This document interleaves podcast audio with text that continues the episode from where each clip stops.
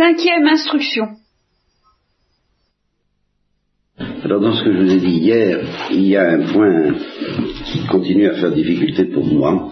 Je ne dis pas un point faible, mais presque. Et ce sera particulièrement facile de l'expliquer avec vous. Vous allez très vite comprendre pourquoi, alors j'en profite un peu. Euh, l'âme de toutes ces choses, que, la mort soit désormais euh, marquée au coin de quelque chose qui n'est pas purement naturel, qu'elle ait un caractère de persécution, plus ou moins maléfique, et qui permet éventuellement à cet événement, plus ou moins, enfin disons, plus ou moins, toujours plus ou moins, à cet événement, de nous donner une espèce de saveur infernale, d'être prisonnier, d'être enfermé dans les liens de la mort, comme disent les psaumes.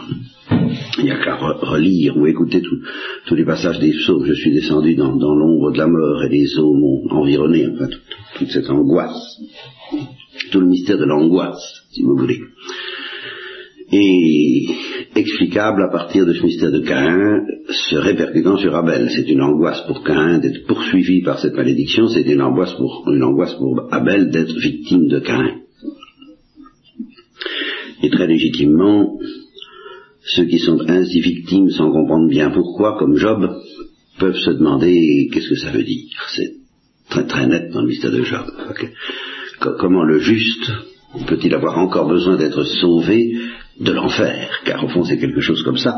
C'est tout de même bien par Chatan que Job est persécuté, et euh, d'abord dans ses biens, ensuite dans sa chair, il le sent fort clairement, et en plus de ça, il a l'impression que Dieu se met de la partie, en, l'abandonnant et presque aussi en s'acharnant contre lui d'une manière que insoutenable et qu'il ne comprend pas.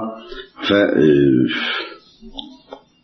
c'est un mystère qui ne prendra sa dimension totale, je ne dis pas sa euh, résolution, parce que ça reste un mystère et un mystère douloureusement paradoxal et paradoxalement douloureux qu'avec Jésus. Mais il y a un autre aspect des choses où je reconnais que j'y vois pas encore euh, peut-être suffisamment clair à mon goût en tout cas. C'est que toute la tout point de départ de tout ça, c'est tout de même euh, que nous n'avons plus, laissons de côté les chrétiens, les hommes n'ont plus, le genre humain n'a plus, depuis la chute, ce pouvoir de désirer la gloire de manière efficace, c'est-à-dire que l'aiguillon de la gloire soit suffisant pour justement prévenir éventuellement l'aiguillon de la mort et nous emmener au ciel, dans la vision face à face, avant que cette persécution démoniaque n'ait pu exercer ses ravages, au contraire, à cause de cette anémie du désir de la gloire, eh bien, il faut que un accident naturel qui en fait est orchestré par le démon vienne relayer cette puissance d'arrachement que constituait, qu'aurait constitué le désir de la gloire s'il avait été accueilli par nos premiers parents à la suite du renoncement, et euh, faire un peu à la place de la gloire le travail qui désormais est assuré par le péché. Ce qui est clair, vous voyez, c'est cette expression à laquelle je me suis longtemps attardé, cette mort dont l'aiguillon est le péché. J'ai dit que le Christ était mort de la mort de l'aiguillon et le péché. Quel péché? Alors, euh, c'est là où maintenant je peux préciser, c'est pas seulement le péché originel, le péché originel a ouvert la porte, mais il a ouvert la porte au deuxième péché. Et euh, c'est pas seulement, là nous y reviendrons peut-être à propos du Christ, c'est pas seulement le péché de Cain comme tel, c'est-à-dire comme un peu bête encore, malgré tout comme rémédiable, qui, à travers le péché de Cain et tous les Caïns de la terre, pèse sur le genre humain. Et c'est ce que je viens de vous dire, c'est qu'il y a à titre de châtiment quelque chose de la saveur nous y reviendrons plus longuement, c'est pas ce dont je voudrais vous parler ce matin, quelque chose de la saveur de la mort éternelle elle-même. Ce qui est encore autre chose que le péché de Caïn, parce que c'est quelque chose qui coïncide avec le péché de Satan, finalement. Avec le péché euh, des réprouvés, mais en tant que ce péché a en même temps valeur de châtiment immanent. C'est ça la mort éternelle. Je ne veux pas m'étendre là-dessus, c'est pas ça mon sujet de ce matin. Mais on comprend mieux maintenant ce que veut dire que le péché est l'aiguillon de la mort. C'est pas le péché originel tout seul. Et ce n'est même pas les péchés des hommes, les péchés de tous les caïns de la terre tout seul. C'est quelque chose de plus profond encore. C'est quand, même le péché euh, de l'enfer en tant qu'il porte en lui euh, le, le châtiment de la mort éternelle. Voilà, il est, lui-même, d'une manière immanente, la cause, la source de ce châtiment de la mort éternelle. C'est ça qui est l'aiguillon un peu de la mort de Caïn et de la mort d'Abel. Voyez? Et l'aiguillon de toutes nos morts. Bon. Et en même temps, je vous ai dit que les chrétiens, avec Jésus-Christ, retrouvent le pouvoir de mourir de gloire, mais j'ai dit aussi que seul le Christ, en somme, nous, restitue ce pouvoir. Par conséquent, avant le Christ et en dehors du Christ, il y a au sujet de la condition humaine quelque chose qui n'est pas très clair pour moi. J'avoue. Parce que la mort dans l'aiguillon et le péché pèse certainement sur tous les hommes, comme elle pèsera sur Jésus-Christ. Mais je voudrais expliquer, ce ne sera pas tellement facile, qu'elle pèse tout de même moins fort que sur Jésus-Christ. Premier point. Et si elle pèse moins fort sur Jésus-Christ, ben, c'est justement parce que les hommes ne pourraient pas le supporter. ce qui pèse sur Abel, c'est le péché de Cain. Euh, je dirais un point, c'est tout. Qu'à travers le péché de Cain, Abel se sente offert, soumis, sans défense, exposé, sans défense, à quelque chose de plus profond et de plus inquiétant, qui est l'enfer, la malice de l'enfer, ça c'est certain, c'est ce qui a pu faire l'angoisse d'Abel. Mais tout de même, euh, ce n'est que le péché de Caïn à travers lequel Abel a éprouvé cela. Alors ce qu'il faudra dire du Christ, je vous le disais maintenant, c'est que d'une part il y aura une extension beaucoup plus considérable dans la manière dont il est exposé, lui, Jésus-Christ, au péché, à savoir que ce ne sera pas seulement le péché de Caïn, ni le péché de Caïphe, ni le péché des Romains, ni le péché de Judas, mais tous les péchés du genre de ceux de Caïn auxquels il est exposé. Seulement, cette explication par l'extension, par le fait que Jésus ait été en présence, comme on l'a dit souvent, à l'agonie de tous les péchés du monde, y compris les vôtres et les miens, cette, euh, ne me suffit pas. Je pense qu'il y a plutôt une explication par la profondeur, c'est-à-dire que Jésus-Christ a beaucoup plus qu'Abel et beaucoup plus que Job été exposé à l'affrontement de la signification du péché dans toute sa profondeur, c'est-à-dire en tant qu'elle est éternellement mortelle. Vous voyez, c'est ça que, je veux dire. Hein. Et que justement Jésus-Christ seul pouvait soutenir cet affrontement parce qu'il avait par ailleurs retrouver la gloire et à quel, et, à quel degré et dans quelle plénitude, bien entendu. Alors, évidemment, soutenu par ce poids de gloire, il pouvait affronter, si je peux dire, le poids du péché, l'aiguillon du péché, dans toute sa profondeur. Voilà. Tandis qu'avant Jésus-Christ, eh bien, on ne pouvait pas, et Dieu n'a jamais demandé aux hommes, avant Jésus-Christ, d'affronter le poids du péché dans toute sa profondeur. J'entends du côté des Abel, bien entendu. Et du côté des Caïns, non plus d'ailleurs. En ce sens que même Caïn n'a pas compris euh, toute la profondeur infernale de, son péché comme Jésus-Christ l'a comprise. À loin près. Parce que justement, Caïn n'avait pas de quoi faire face, sans perdre l'espérance, à une telle intelligence. Alors voilà en ce qui concerne le, péché et les ténèbres sur lesquels nous reviendrons à propos du Christ. Je ne sais pas beaucoup plus à en dire pour le moment, avant que nous n'arrivions à Jésus-Christ.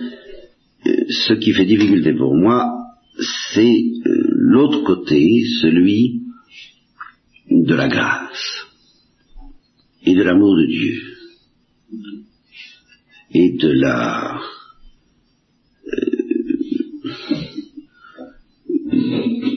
et, justement de ce désir de la gloire euh, qui ne parvient plus désormais à avoir la force voulue pour qu'on puisse en mourir. Alors, est-ce que je dois aller jusque-là? Est-ce que je peux? Est-ce que je dois aller jusque-là? Ça, ça me pose un problème. Lequel? Eh bien, c'est là où vous allez mieux placé que beaucoup pour le comprendre à cause de ce que vous avez lu sans doute, je suppose, sur les purifications passives vues par Saint Jean de la Croix et décrites par Saint Jean de la Croix. Il est certain que Saint Jean de la Croix décrit les purifications passives dans euh, l'ordre chrétien, dont je vous dirai que justement c'est l'ordre de la gloire retrouvé. C'est-à-dire que les purifications passives et la mort du vieil homme, dont je ne vous parlerai pas ce matin, nous y reviendrons beaucoup plus tard, peut-être même pas à cette retraite, la mort du vieil homme euh, euh, se fait, quand il s'agit des chrétiens, sous le poids de la gloire, et non pas seulement sous la pression de la grâce. Voilà ce que je crois devoir affirmer. Et c'est ce qui fait la dignité extraordinaire du chrétien. Bon, ça, je dirais, ça va, euh, si on veut. Mais la question qui se pose et qui me tracasse encore est la suivante, dans l'ordre de la grâce que nous envisageons en ce moment, c'est-à-dire de la nature déchue. Vous voyez, c'est la première déchéance. Le fait d'être exposé à la persécution du, démon à travers euh, tous les péchés de tous les cas soit qu'on soit soi-même Cain ou qu'on soit Abel, ça c'est une conséquence euh, assez lointaine en fin de compte de cette première déchéance en vertu de laquelle Dieu n'offrira plus ici-bas aux hommes cette touche divine qui euh, les fait basculer du côté du ciel et leur permet de désirer la vision face à face avec une telle force qu'elle devient efficace et suffisante à nous faire mourir. État qui sera essentiellement celui de Marie, nous y reviendrons, état que ne connaîtront plus les hommes avant Jésus-Christ. Ça, ça c'est mon idée fondamentale. Alors, la question est de savoir jusqu'où peuvent arriver les hommes avant Jésus-Christ. Peuvent-ils arriver à la sainteté, à une certaine sainteté. Et quelle sainteté? Et comment définir la sainteté? Voyez-vous, dans le vocabulaire que j'ai adopté, j'ai identifié pratiquement euh, être habité par la gloire dans l'obscurité de la foi. Vous comprenez maintenant ce que ça veut dire. Ça veut dire avoir le cœur disposé pour recevoir la vision face à face, le cœur ayant, basculé et étant pratiquement devenu, euh, j'ose pas dire impeccable, mais presque n'est-ce pas? C'est la confirmation en grâce, autre terme équivalent, c'est l'union transformante, autre terme équivalent, c'est le mariage spirituel, autre terme encore équivalent. Hein? tout ça se tient. Mais alors, si on suit bien la ligne de ce que je vous propose, euh, il, il semble difficile d'admettre qu'avant Jésus-Christ, ou en dehors de Jésus-Christ, on puisse atteindre à un pareil état. Sans quoi ce serait retrouver la gloire et la possibilité de basculer dans la gloire, et la possibilité de mourir de gloire, avant Jésus-Christ, et sans lui, par conséquent. Ce ne serait plus lui qui ouvrirait les portes. Et il y a tout de même un dogme très précis qui semble bien confirmer ce que je vous dis là, dans la perspective traditionnelle où je tiens à me placer, c'est la descente du Christ au Shéol. N'est-ce pas? Abraham a vu mon jour et s'est réjoui.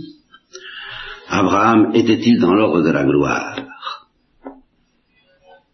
Théoriquement, on pourrait le, soutenir à première vue et dire il était dans l'ordre de la gloire et dans l'obscurité de la foi, puisque vous admettez que c'est possible. Et puis il attendait que la porte s'ouvre, n'est-ce pas Et que le Christ vienne ouvrir les portes de la vision face à face. Et bien ça, j'hésite beaucoup à le dire.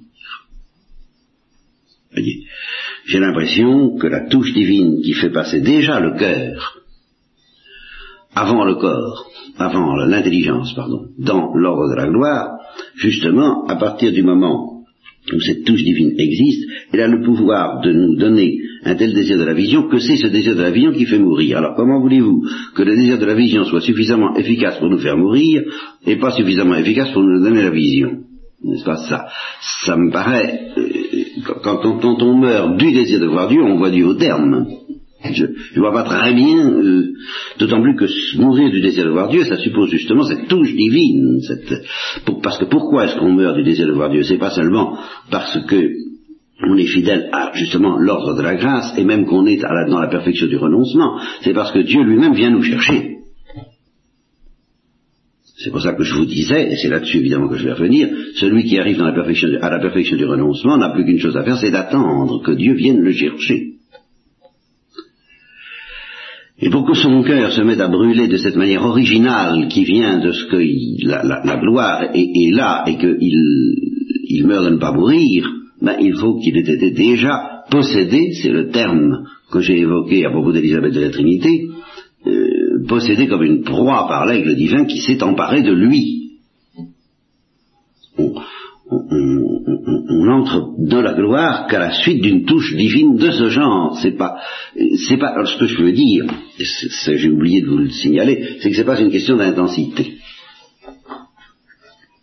Ce n'est même pas une question d'intensité du désir, puisqu'il y a du désir dans le renoncement. Ne l'oubliez pas. C'est une question de qualité nouvelle de ce désir.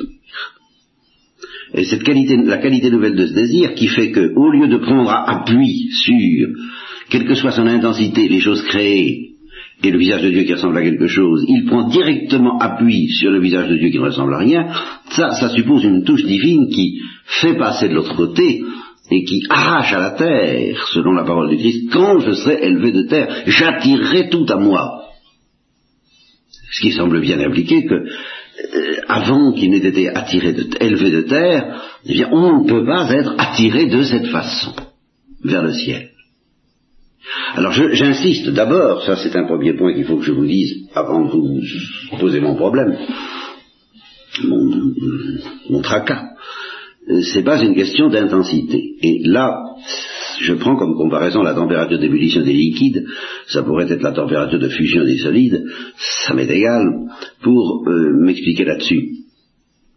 Il y a cette parole du Christ qui va également dans le sens de ce que je vous dis, je ne sais pas si je vous l'ai déjà cité, en les cas je n'y ai pas insisté, c'est euh, Jean-Baptiste est le plus grand de tous les hommes, de tous les saints, en somme, de l'Ancien Testament, mais le plus petit dans le royaume des cieux est plus grand que Jean-Baptiste.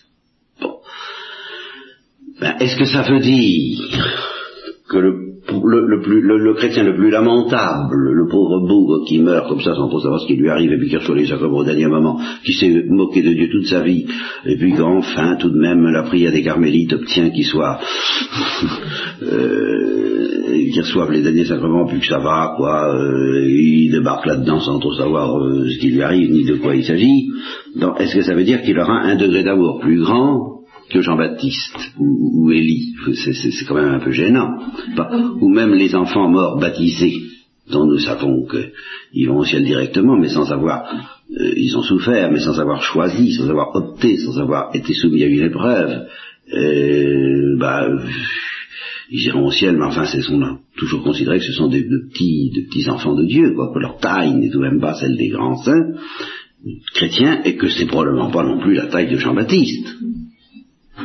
Donc, il ne faut pas en faire une question d'intensité de charité comme si le Christ venu sur la terre euh, nous offrait un degré, une intensité de charité que personne ne, euh, pouvait atteindre auparavant. C'est pas, pas du tout ça que je veux dire.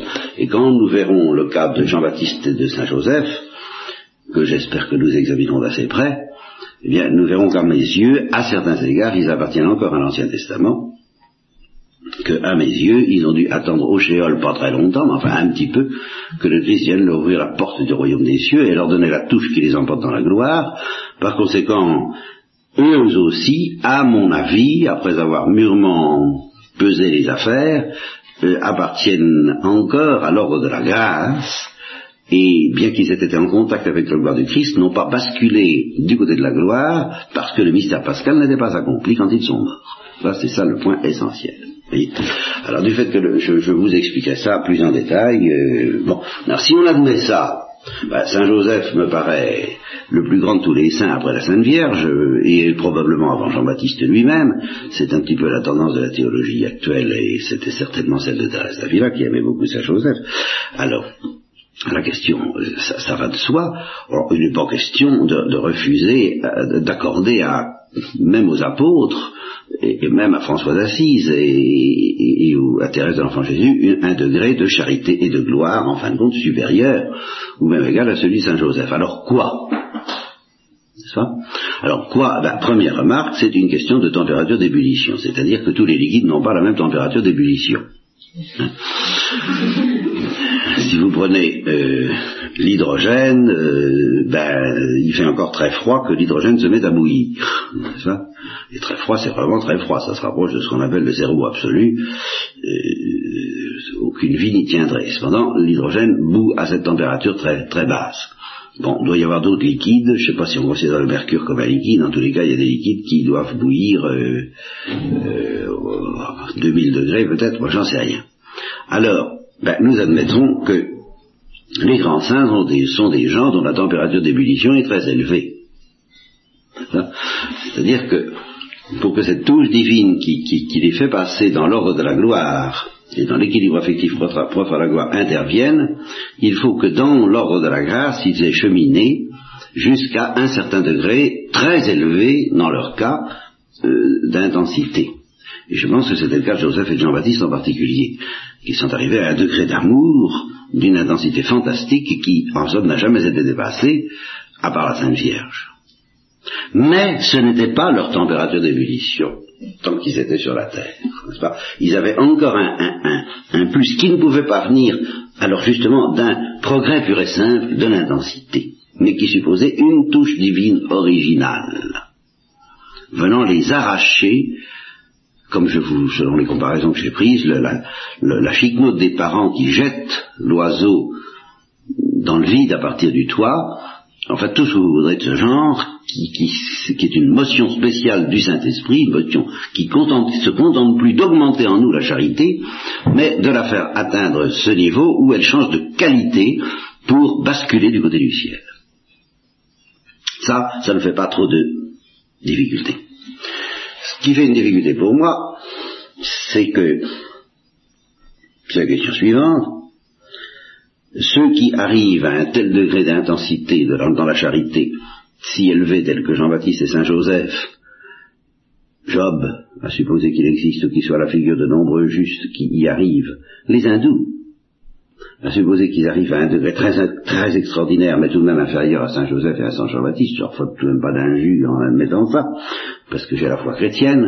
Bon, euh, ceux qui arrivent donc à un degré fantastique de d'intensité dans la charité qui, qui mobilisent toutes leurs énergies, toutes leurs forces, et qui petit à petit restituent en eux certains, presque certains des privilèges de la grâce originelle, en ce sens que les puissances inférieures, comme on dit, redeviennent extrêmement disciplinées et soumise sans trop de difficultés, ou sans difficulté du tout, même dans certains cas, euh, à, au, feu de la charité, qui, brûle en eux.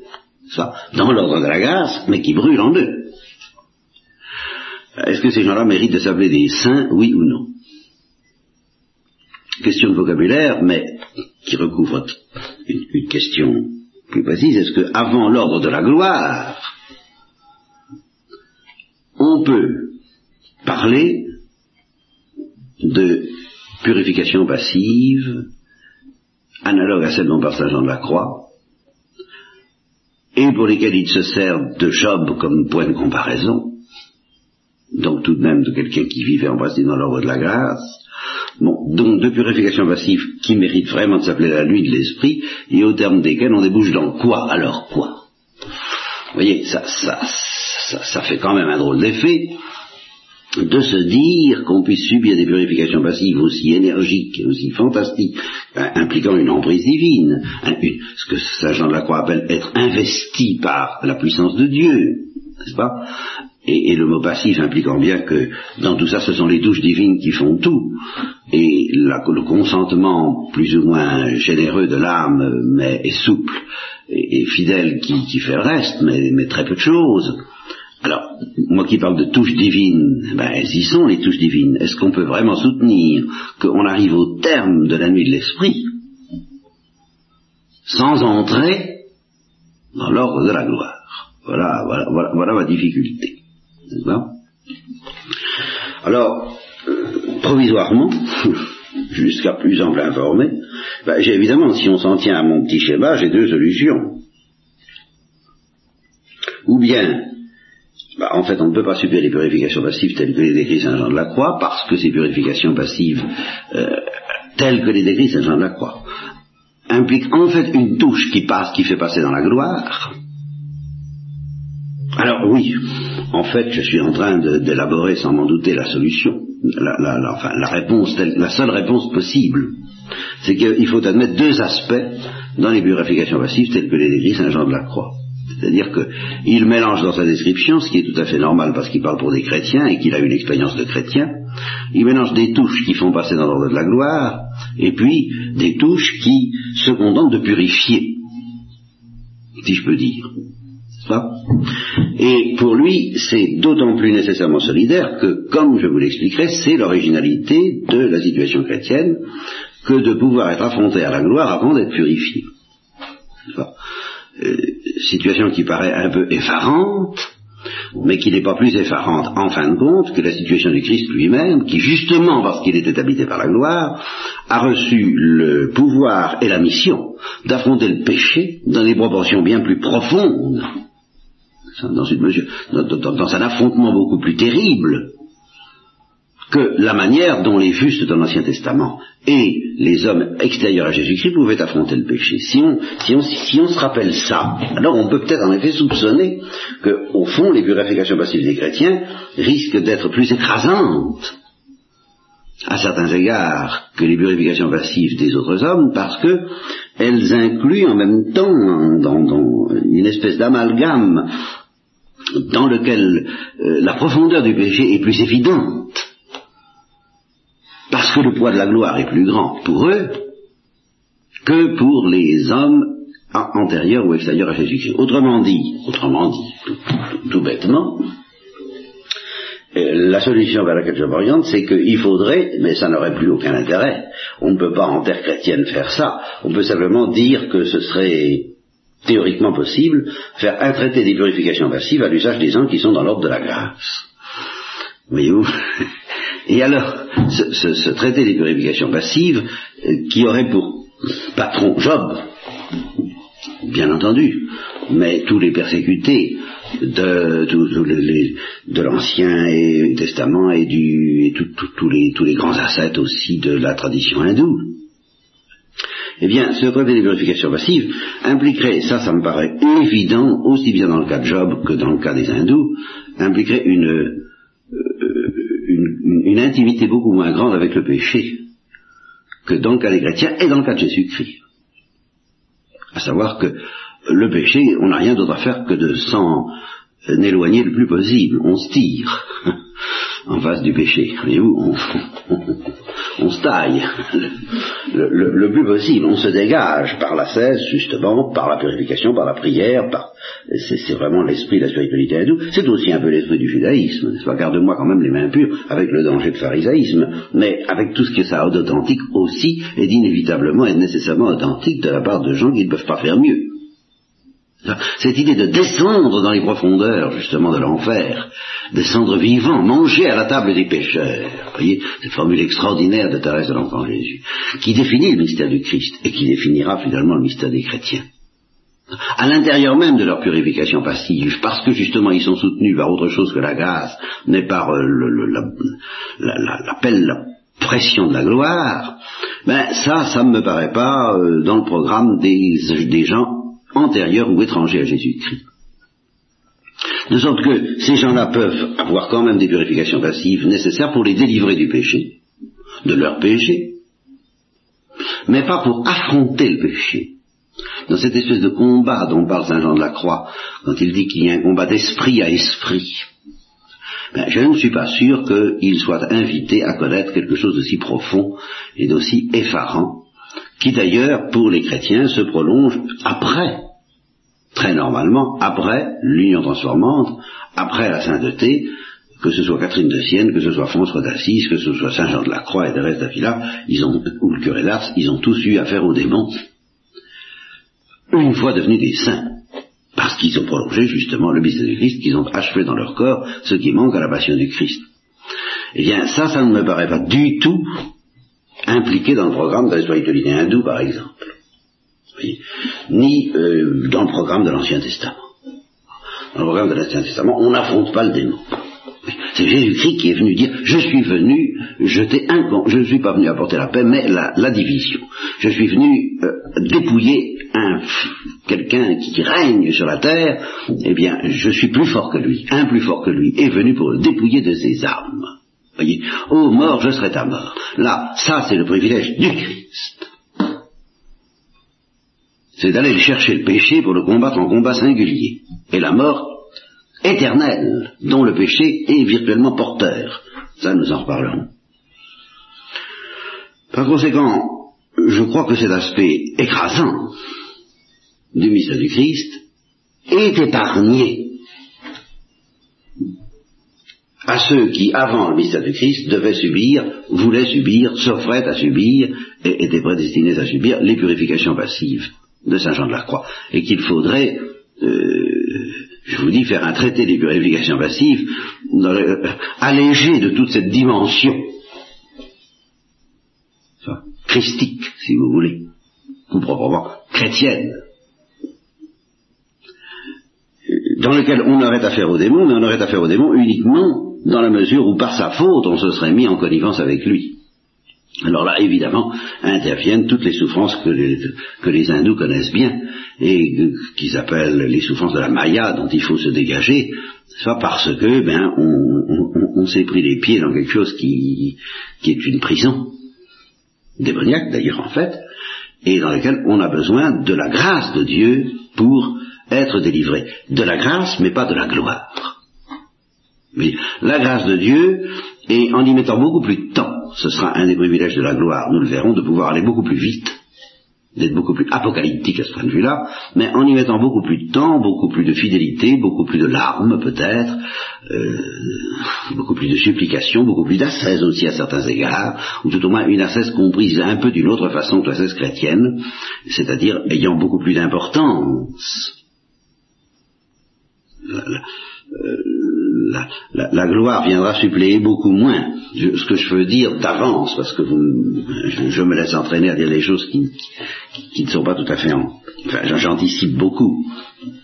Mais le fait de consentir à ce combat, c'est quelque chose de tellement formidable que euh, ça remplace beaucoup d'ascèse et que c'est pour ça qu'il est dit qu'à celui qui, qui aura beaucoup aimé, c'est-à-dire qui justement aura poussé l'amour jusqu'à cette folie de consentir à ce combat, il sera beaucoup pardonné. Ça, c'est ce qui permet au Christ de dire que les, les, les, prostituées et les publicains entreront avant vous dans le royaume des cieux, c'est parce que euh, je leur offrirai, euh, ils, arriveront au bout de leur pauvreté à, un tel mouvement d'amour à la fin que ça pourra basculer très vite. Bon.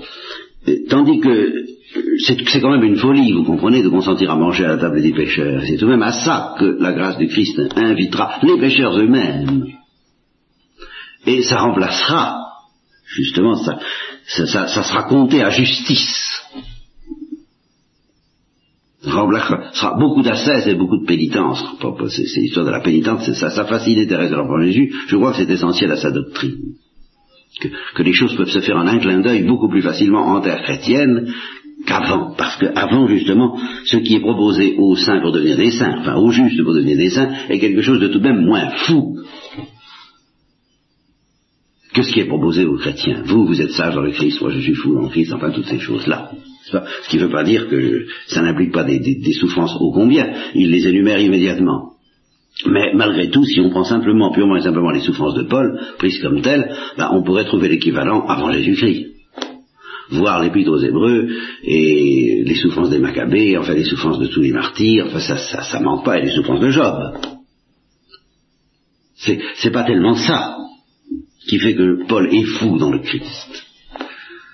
c'est que justement il y a consenti en vertu d'un mouvement dont la portée est vraiment plus folle que tout ce que pouvaient accomplir et tout ce que peuvent accomplir les hindous ou les justes de l'Ancien Testament ou tout ce que vous voudrez. C'est autre chose. Alors, en conséquence, je crois que antérieurement à Jésus-Christ ou extérieurement à Jésus-Christ,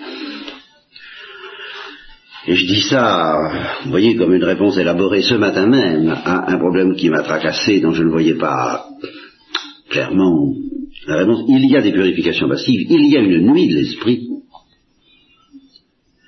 mais que, premièrement, cette nuit de l'esprit n'aboutit pas, elle aboutit à cette attente du renoncement dont Dieu a besoin pour nous faire basculer dans l'ordre de la gloire. De toute façon, il est bien obligé, quand les purifications passives commencent, on est dans l'ordre de la grâce. Quand elles sont terminées, on est dans l'ordre de la gloire, nous chrétiens, soit. Bon. Ben, entre les deux doit se passer, doit tout de même intervenir l'étape du renoncement, dans sa perfection. C'est-à-dire l'étape où, tout en étant encore dans l'ordre de la grâce, on est vraiment euh, suffisamment délié, détaché, euh, abandonné les, mains ouvertes pour que, comme les serviteurs qui veillent en attendant le retour de leur maître, nous soyons vraiment prêts à partir. Hein. Ce n'est pas le paratum cormeum, mon, mon, cœur est prêt pour te voir, mais c'est mon cœur est prêt pour basculer du côté de la gloire lorsque la touche ultime viendra me faire basculer du côté de la gloire. Bon. Donc il faut bien qu'on en arrive de toute façon à cette phase du renoncement, qui est euh, qui implique un degré de charité très élevé et quelquefois fantastiquement élevé, pour des gens euh, antérieurs à Jésus-Christ, mais un degré de charité qui est tout de même antérieur à la température d'ébullition. C'est-à-dire à la touche divine qui va nous faire passer dans la gloire. Vous, voyez bien ce que je veux dire, n'est-ce pas? Eh bien, je crois qu'à partir du moment où quelqu'un a atteint ce stade du renoncement à travers des purifications passives nécessaires à une certaine nuit de l'esprit, car au fond tout de même, si vous voulez, dans la nuit de l'esprit, il y a deux aspects qui sont effrayants et qui, dans la description de Saint Jean de la Croix, sont constamment mélangés, il y a toutes les exigences du renoncement comme tel, et du renoncement tel que Dieu, la grâce seule de Dieu peut passivement nous y amener. Car on a beau euh, faire de la purification active en se détachant, se détachant, se détachant, euh, le détachement suppose déjà la nuit d'essence, et pour être consommé en perfection, comme détachement, comme renoncement, tout de même la nuit de l'esprit. Un, autre aspect de écrasant des purifications passives, alors c'est la lutte contre les ténèbres. Alors je crois vraiment que cette lutte contre les ténèbres était beaucoup moins écrasante, beaucoup moins puissante et, nécessairement beaucoup moins puissante tant que la gloire n'intervient pas, parce que ce qui fera la différence avec les purifications passives des chrétiens, et ce qui fait que je bafouille quand même un peu ce matin parce que je ne peux pas tout dire à la fois, c'est que c'est quand même déjà le poids de la gloire, même avant qu'on soit arrivé à la perfection du renoncement, qui nous travaille. Et voilà pourquoi en nous, euh, Jésus-Christ, même avant qu'on soit arrivé à la perfection du renoncement, affronte un peu les ténèbres et que ça a un caractère qui, sans la Sainte Vierge, serait vraiment insoutenable. Ça, c'est ma conviction absolue. Et, c'est pour ça que je prêche beaucoup la Sainte Vierge et de fort comme refuge pour pouvoir supporter les purifications passives. Mais pour des gens qui ne sont pas destinés à affronter les ténèbres de cette façon-là, eh bien, ce qu'il y a de d'indispensable comme purification passive pour arriver à la perfection du renoncement, c'est rude, mais moins. Je crois que c'est tout de même moins rude.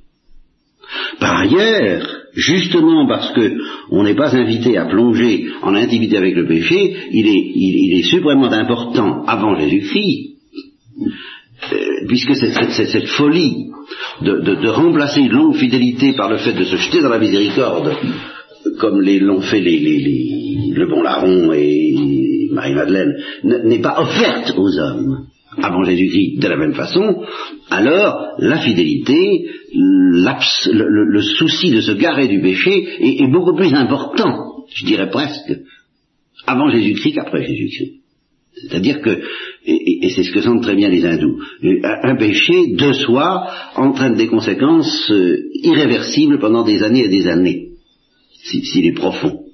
Et alors là, il faut faire très très très attention on, ne se relève pas comme ça Il, faut vraiment, normalement, beaucoup de temps. Il ne peut pas y avoir, ça, ça me paraît eschatologique et, apocalyptique et propre au régime chrétien, de ces retournements spectaculaires et immédiats qui font qu'on passe en un instant des ténèbres du péché à la lumière de la gloire. Ça, c'est pas possible avant Jésus-Christ, il me semble. Jamais les hindous ne proposent quelque chose comme ça. Au contraire, les hindous vous font bien comprendre que c'est très long. Hein. On va pas y arriver comme ça. Pas? Il faut procéder par étapes et des étapes. Euh, c'est vraiment la montée du Carmel, l'escalier de la perfection, degré par degré. Il n'y a pas d'ascenseur divin. Vous voyez? Alors précisément parce qu'il n'y a pas d'ascenseur divin, il faut faire beaucoup plus attention au péché en un sens. En un autre sens, la purification est tout de même moins écrasante, si dure qu'elle soit. Pour quelqu'un qui est, pour les justes, et c'est ça qui justifie, qui explique un petit peu cette description un peu, j'ose pas dire idyllique, mais tout de même, euh, des voies du juste dans l'Ancien Testament. Voyez-vous, cette, bénédiction de Dieu qui, pèse sur lui parce que euh, Dieu justement ne l'affronte pas à, Satan. C'est pas normal, c'est pas dans le programme. Si Job a été affronté à Satan, c'est une exception que Job n'a pas comprise. Bon, qu'Abel l'a été aussi, mais, mais qui montre que justement c'est pas si simple qu'il pouvait le croire et qui préfigure le combat du Christ, mais qui préfigure seulement. En fait, ils sont un peu affrontés à Satan parce qu'ils sont un peu affrontés à la persécution. Et ça, c'est encore très Ancien Testament. Délivre-moi de mes persécuteurs. C'est constamment ça et, pitié de moi parce que je suis en but à mes ennemis, et, pitié de moi à cause de cela. Mais malgré tout, c'est moins profond. Alors nous, reviendrons, je tâcherai de ne pas oublier cette idée que cette idée à propos des hindous, faudra que je vous en reparle, toujours à propos de la mort. Parce que cette idée selon laquelle notre mort n'est pas normale, qu'elle a quelque chose d'un peu démoniaque même avant Jésus-Christ, n'est-ce pas? Euh, Et que nous sommes invités à atteindre un degré de renoncement euh, suffisant pour accepter ça, et que ce degré de renoncement, pour être tout à fait parfait, suppose une certaine purification passive qui aboutit à une certaine sainteté, je crois que les hindous ne l'ont pas. Euh, justement, ils ont remplacé la révolte de Job. C'est révoltant. Vous comprenez? C'est révoltant que quelqu'un qui a fait tout ce qu'il pouvait pour arriver à la sainteté, qui a subi des purifications passives, mais à, la sauce de l'Ancien Testament, c'est-à-dire à la sauce de l'ordre de la grâce, c'est-à-dire une sauce relativement bénigne. Vous comprenez Et, c'est en cela que, pour moi, je serais tenté de dire, Job était déjà arrivé à, la sainteté avant, ses épreuves. Et, il, y a la sainteté dont, rêvent les hindous. Il était, il, était déjà très détaché. De, la preuve, d'ailleurs, c'est que quand ça commence, les persécutions qui lui arrivent dessus, euh, sa, femme s'énerve parce qu'il accepte ça, la main de Dieu va Dieu m'a donné, Dieu me reprend, que le nom de Dieu soit béni. Et oui, c'est ça, t'as qu'à mourir dans ta simplicité. Et, euh, nu, je suis sorti du sein de ma mère, nu, j'y je rentrerai dans le sein de la terre ou chose comme ça. Euh, c'est faut, faut, faut, vraiment très, arriver très loin pour dire ça. C'est très très élevé. Or, je crois qu'en effet, dans le cas de Job, c'est très net, il subit, comme Abel, quelque chose qui préfigure déjà le mystère du Christ, un, petit bout de persécution, pas toute la profondeur que subira Jésus-Christ, mais un petit bout de, persécution de ce genre, et alors là, il comprend plus. Et mettons qu'il traînait en lui une trace euh, de quelque chose qui, était encore à purifier, eh bien, euh, justement, Dieu a profité de cette dernière trace à purifier pour lui faire subir quelque chose qui, qui, allait peut-être plus loin que ce qu'aurait exigé la purification par simple et qui par conséquent préfigure déjà un peu le salut chrétien, à savoir une persécution pas ordinaire. Mettons qu'il était tout près de la fin des purifications passives, que ça, ça a été pour lui la fin de ces purifications passives, mais une fin euh, anormale du point de vue de l'ordre de la grâce. Normalement, il n'aurait pas eu à, subir un poids si, terrifiant de, déchaînement démoniaque. Et alors, justement, il ne comprend pas. Il ne comprend pas. Mais euh, ce n'est qu'un cas extrême, ce n'est qu'un cas excessif. En fait, tous les justes euh, qui meurent pense, rêve un peu dans l'Ancien Testament, mourir rassasié de jour, n'est-ce pas? Mourir de vieillesse, mourir dans une sorte de douceur, mourir de mort accidentelle mais naturelle, sans que le démon intervienne, et se préparer à recevoir euh, la récompense mystérieuse dont ils ne savent pas grand-chose encore, parce qu'ils ne savent pas grand-chose encore, de l'ordre de la gloire. Hein. Et, oui, ça me coupe. Oui, elle était anormale, mais en fait, toute, toute purification passive a, dans l'Ancien Testament, et dans déjà un côté un peu anormal. La mort d'Abel, c'est pas normal. Vous voyez, normalement, pour arriver à la sainteté, Abel n'avait pas besoin d'être tué par Cain. Voilà l'idée, vous comprenez C'était pas nécessaire pour sa pure et simple purification passive, pour sa pure et simple sainteté. Bah, le, le châtiment mélancolique suffisait qu'on soit, qu'on ait besoin, et c'est ça, la cesse, la pénitence, la mortification, bon, bah, tout ça est nécessaire. Bon, le tout pris en charge par une grâce divine qui nous purifie, qui nous nettoie à l'occasion de toutes ces mortifications, d'accord. Bon, et que ça se termine par mourir dans son lit, euh, un peu à selon l'image de la bonne mort de Saint Joseph, n'est-ce pas, mourant entre les mains du Christ et de Marie, d'accord encore Mais mourir de la main d'un persécuteur comme Caïn, en quoi serait-ce nécessaire? Voyez, voilà. Pour qu'Abel soit purifié. C'est pas nécessaire. Et c'est incompréhensible. C'est incompréhensible tant qu'on n'a pas eu la révélation du mystère chrétien, et ça reste incompréhensible même après, mais enfin, on a quand même des données, on a une initiation, nous avons une initiation à la portée, à la profondeur, à la signification de ce mystère, que Abel n'avait pas, Job non plus, euh, Abraham non plus, enfin les premiers, tout, tout, tout, et les hindous non plus, et les hindous non plus, c'est là que j'insiste. Vous voyez Donc il y a une dimension des purifications passives qui est inscrite dans Saint Jean de la Croix. Il y a un aspect meurtre d'Abel par Caïn dans, la nuit de l'esprit tel que l'a décrit Saint Jean de la Croix. Ça qu'il faut bien voir. Et cet aspect-là est incompréhensible, n'est pas justifié ni justifiable par, par la pure et simple nécessité d'être purifié de nos péchés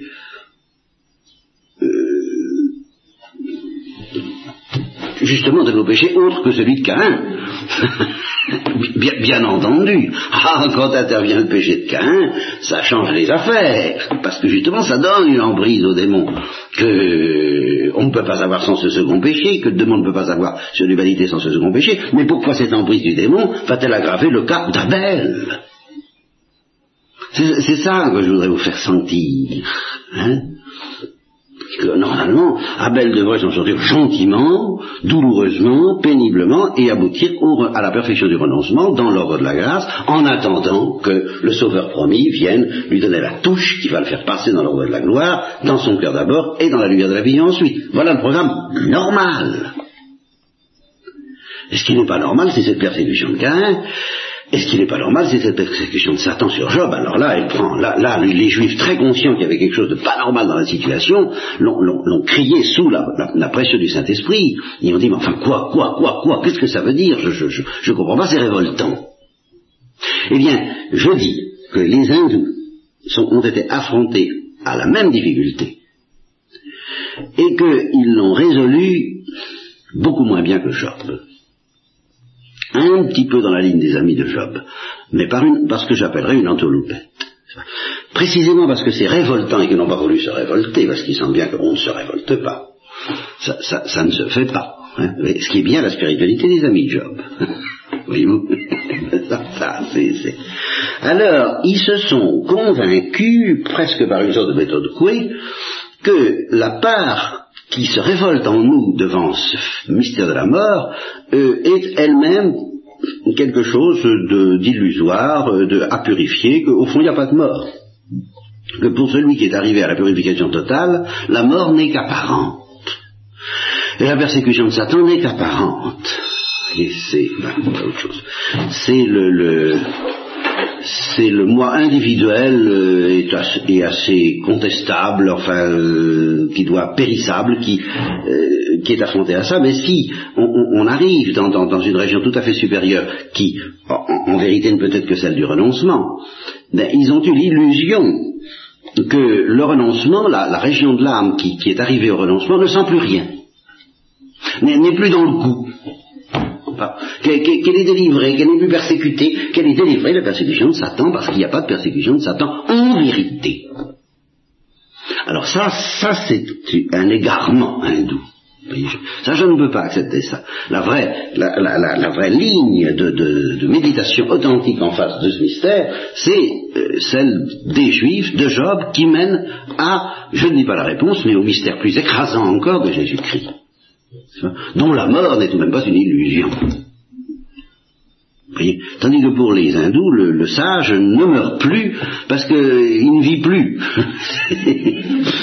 Et ça, ça, repose sur une intuition très profonde. Le renoncement est quelque chose de tellement fantastique en, perfection, et ne peut avoir lieu que sous la motion de la grâce nous détache tellement de ce sur quoi quand même nous sommes obligés de reposer tant que la touche de la gloire n'est pas venue nous faire passer de l'autre côté, que euh,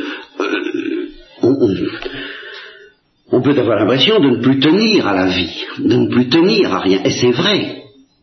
Et c'est vrai. Mais de là à en conclure que on ne va pas le sentir passer si on meurt, parce qu'il n'y a tout de même pas que la région de l'être qui est dans le, renoncement, qui existe, il y a tout de même les, régions inférieures, et puis beaucoup plus profondément que ça. En fait, même la région qui est dans le renoncement est affrontée au démon et le sent passer dès que arrive la mort, selon Cain, si je peux dire. Et c'est là où je, dis que justement, euh, ils, n'ont pas soupçonné qu'il existait un, degré supérieur encore à celui de ce qu'ils appellent la délivrance, et qui est l'entrée dans l'ordre de la gloire, et alors qui permet euh, de nouveau d'affronter toute l'horreur du péché sans nier que ce soit une horreur. C'est ça le fond de l'affaire. Sans, tricher, sans discuter, sans, sans considérer comme illusoire le caractère horrible de ce qui est horrible. Bon, bah écoutez, je crois que je vais l'anéantissement de tous les yeux. Oui, mais alors justement, là, je crois que ça fait, si, si on le prend au sérieux, je pense que les hindous authentiques qui vivent authentiquement leur purification euh, n'abolissent pas l'attente. Ça ne peut pas, on ne peut pas être dans un état véritablement délivré si on n'attend pas obscurément et inconsciemment quelque chose. Donc si le désir n'est pas à un sommet d'intensité, simplement parce que ce désir, là là vous touchez un point essentiel, nous, nous ne sommes pas, tant que nous ne sommes pas purifiés, capables de désirer sans être captatifs. De sorte que pour eux, pour, pour, pour, nous aussi d'ailleurs, ben, un désir qui n'est plus captatif, ça nous paraît être une absence de désir. Or, il est très dangereux de dire ça d'abord parce que c'est pas vrai, et puis parce que euh, on, risque justement d'éteindre l'âme même du renoncement si, on, ne comprend pas bien ce que veut dire l'absence du désir dans le renoncement, c'est l'absence du désir fiévreux, c'est l'absence du désir captatif, c'est l'absence du désir égoïste, mais c'est le maximum du désir vrai. Vous voyez? Et euh, quelqu'un qui n'aurait pas le désir que soient dissoutes les horreurs de la mort et la persécution des justes n'est pas dans la vérité.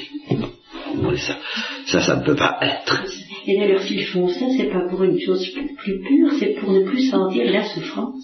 Alors ça, c'est une tentation très normale, hein, mais je, crois quand même que les plus fidèles, les plus vrais, ceux qui sont soulevés par la grâce divine, peut-être qu'ils disent ça, parce qu'ils sentent que la souffrance est transformée au fur et à mesure que on l'accepte. c'est, justement qu'on, ne triche pas avec, qu'on ne se défend pas contre elle d'une manière âpre. Alors évidemment, euh, en un sens, il n'y a plus cette souffrance qu'il y avait avant. Hein.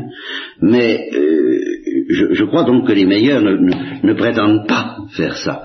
Mais si on voulait se servir du renoncement pour abolir la souffrance et pour s'élever en somme au-dessus de cette condition misérable à laquelle nous sommes condamnés, le châtiment mélancolique au moins lui-même, alors là, c'est là où intervient l'inquiétude qu'on peut avoir d'un certain orgueil. Vous voyez euh, et, comme l'orgueil peut faire des prouesses spirituelles extraordinaires jusqu'à jeter son corps dans les flammes, ça, euh, je ne vois vraiment pas quelle autre force que la charité ou l'orgueil peut amener à faire ça. Alors là, on peut être inquiet. Seulement, je ne veux pas tomber dans cette tentation de certains chrétiens de condamner comme orgueilleuse en bloc la spiritualité hindoue. Je pense que dans sa formulation, elle comporte des dangers c'est la C'est la formulation qui, ouvre la porte à un certain orgueil. Mais je crois que les plus fidèles ne tombent pas dans cet orgueil, même s'ils suivent la formulation, parce qu'au fond, ils n'ont pas le souci de précision que nous avons, et justement, ils n'ont pas la conscience du danger des erreurs que nous avons, parce qu'ils n'ont pas la conscience du combat. Pour eux, leur spiritualité n'est pas une spiritualité de combat euh, c'est, entre la gloire et les ténèbres, comme seul Jésus-Christ l'a apporté, et à laquelle nous nous sommes initiés, mais à laquelle des gens qui vivent dans l'ordre de la grâce, même purement, ne peuvent pas avoir l'intuition de toute la profondeur de ce combat. D'où les formules n'ont pas une telle importance, parce que l'erreur n'a pas une telle importance pourvu qu'on soit soulevé par l'amour. Enfin, voilà.